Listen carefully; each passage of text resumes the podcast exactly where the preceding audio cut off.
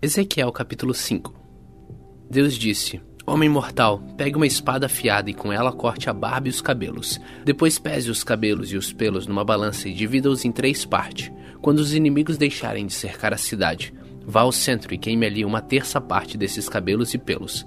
Depois ande em volta da cidade e vá picando outra parte com a espada. Jogue a última terça parte para o ar, e o vento a levará. Aí eu atacarei com a minha espada. Guarde alguns fios de cabelo e prenda-os na barra da sua roupa. Então tire dali alguns fios, jogue-os no fogo e deixe queimar. O fogo que sairá dele se espalhará por toda a nação de Israel. O Senhor Deus disse: Olhe para a cidade de Jerusalém eu coloquei no centro do mundo e pus os outros países em volta dela. Mas Jerusalém se revoltou contra os meus mandamentos e acabou se tornando mais perversa do que as outras nações, mais desobediente do que os povos que estão em volta dela. Jerusalém rejeitou os meus mandamentos e não quis guardar as minhas leis. Agora, Jerusalém, preste atenção no que eu, Senhor Deus, estou dizendo. Vocês não obedeceram às minhas leis, nem guardaram os meus mandamentos, e por isso têm causado mais confusão do que as nações que estão ao seu redor. Vocês têm seguido os costumes de outras nações, por isso eu, Senhor Deus, digo que estou contra vocês. Eu os julgarei num lugar onde todos possam ver, por causa de todas as coisas horríveis que vocês fazem, e castigarei Jerusalém como nunca fiz antes e como nunca mais farei. Como resultado, em Jerusalém, os pais vão devorar os próprios filhos e os filhos vão devorar os pais. Eu castigarei vocês, e os que ficarem vivos serão espalhados em todas as direções.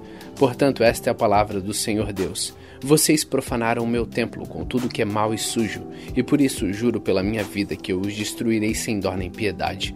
Uma terça parte do povo morrerá de peste, de fome dentro da cidade.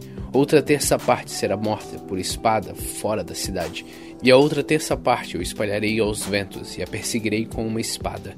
Vocês sentirão toda a força da minha ira e do meu furor, até que eu fique satisfeito. Quando tudo isso acontecer, vocês ficarão convencidos de que eu, Senhor, lhes disse todas essas coisas porque fui ofendido pela infidelidade de vocês.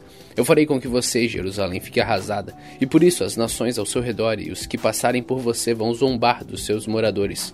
Quando eu ficar irado e furioso com vocês e castigá-los, todas as nações vizinhas ficarão espantadas, olharão para vocês com nojo e zombarão. Não vou deixar que vocês recebam comida de fora, e assim morrerão de fome. Vocês sentirão as dores da fome como se fossem flechas, pontudas e mandadas para destruí-los. Mandarei fome e animais ferozes para matarem os seus filhos, e peste, violência e guerra para matarem vocês. Eu, Senhor, falei.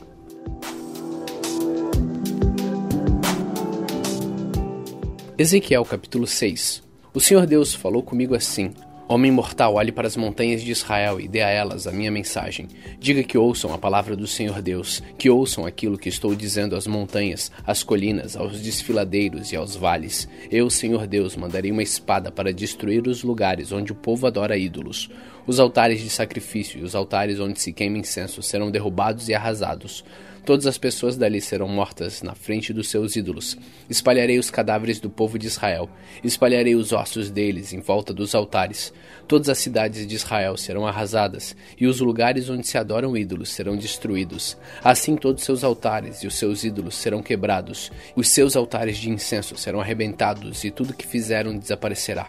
Pessoas serão mortas por toda parte, e os que ficarem vivos reconhecerão que eu sou o Senhor. No entanto, deixarei que alguns escapem da matança e sejam espalhados entre as nações, para onde forem levados como prisioneiros. Ali eles lembrarão de mim e saberão que eu os castiguei, os envergonhei, porque o seu coração infiel me abandonou. E em vez de me adorarem, eles preferiram adorar ídolos. E eles odiarão a si mesmos por causa das suas maldades e das coisas nojentas que fizeram. Saberão que eu sou o Senhor e que as minhas ameaças não foram feitas à toa. O Senhor Deus disse: Ezequiel, torça as mãos, bata os pés e grite de tristeza por causa de todas as coisas más e nojentas que os israelitas fizeram. Eles morrerão na guerra, de fome e de doença. E os que estiverem longe ficarão doentes e morrerão. E os que estiverem perto serão mortos na guerra. E os que restarem morrerão de fome. Eles sentirão toda a força da minha ira. Corpos de mortos serão espalhados entre os ídolos e em volta dos altares. Esses corpos serão espalhados nos lugares onde o povo queimou sacrifício aos seus ídolos, isto é, em todos os lugares altos, no alto de todas as montanhas, debaixo de todas as árvores verdes e de todos os grandes carvalhos. Então todos saberão que eu sou o Senhor. Levantarei a mão e destruirei o país deles, desde o deserto no sul até a cidade de Ribla, no norte. Eu farei com que a sua terra fique abandonada, e não terei pena de nenhum lugar onde os israelitas vivem. Então todos ficarão sabendo que eu sou o Senhor.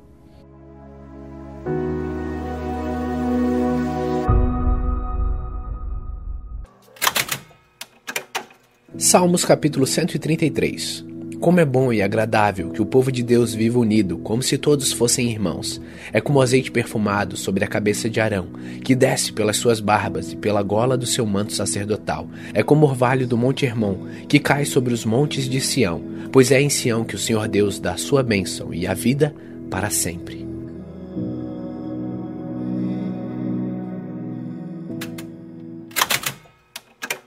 Gálatas capítulo 3 Ó Gálatas sem juízo, quem foi que o enfeitiçou vocês? Na minha pregação a vocês, eu fiz uma descrição perfeita da morte de Jesus Cristo. Por assim dizer, vocês viram Jesus na cruz. Respondam somente isto: vocês receberam o Espírito de Deus por terem feito o que a lei manda ou por terem ouvido a mensagem do Evangelho e terem crido nela? Como é que vocês podem ter tão pouco juízo? Vocês começaram a sua vida cristã pelo poder do Espírito de Deus e agora querem ir até o fim pelas suas próprias forças? Será que as coisas pelas quais vocês passaram não serviram para nada?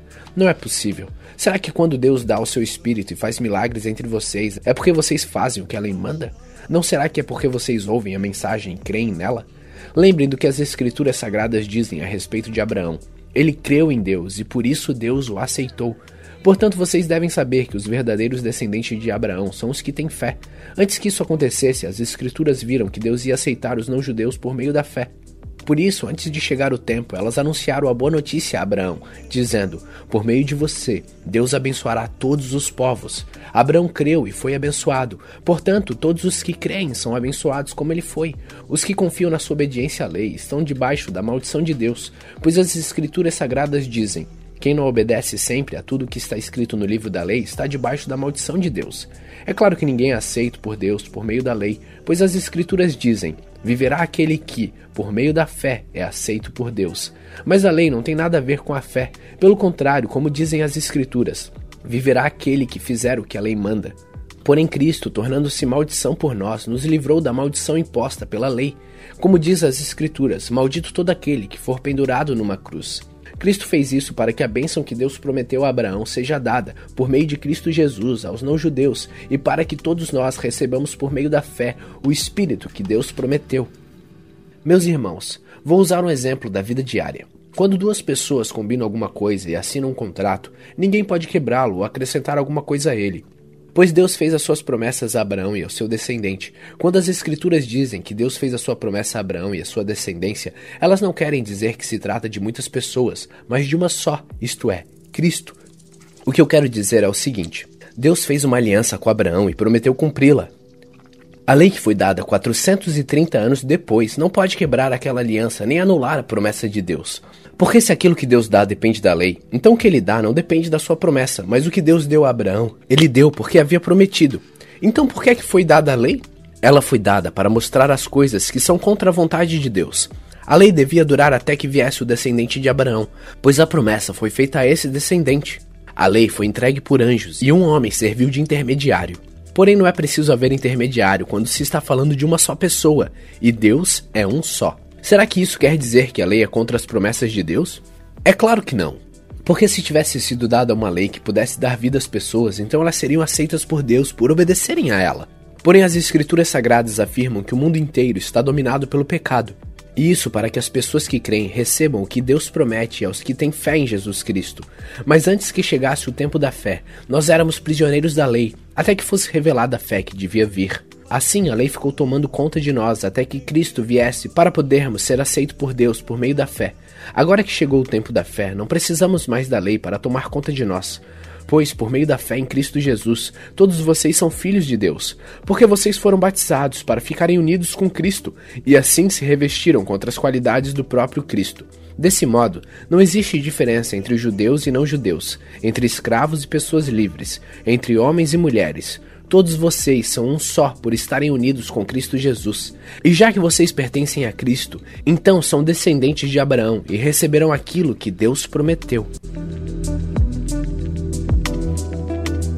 Gálatas capítulo 4 Digo mais isto: enquanto é menor de idade, o filho que vai herdar a propriedade do pai é tratado como escravo, mesmo sendo de fato dono de tudo.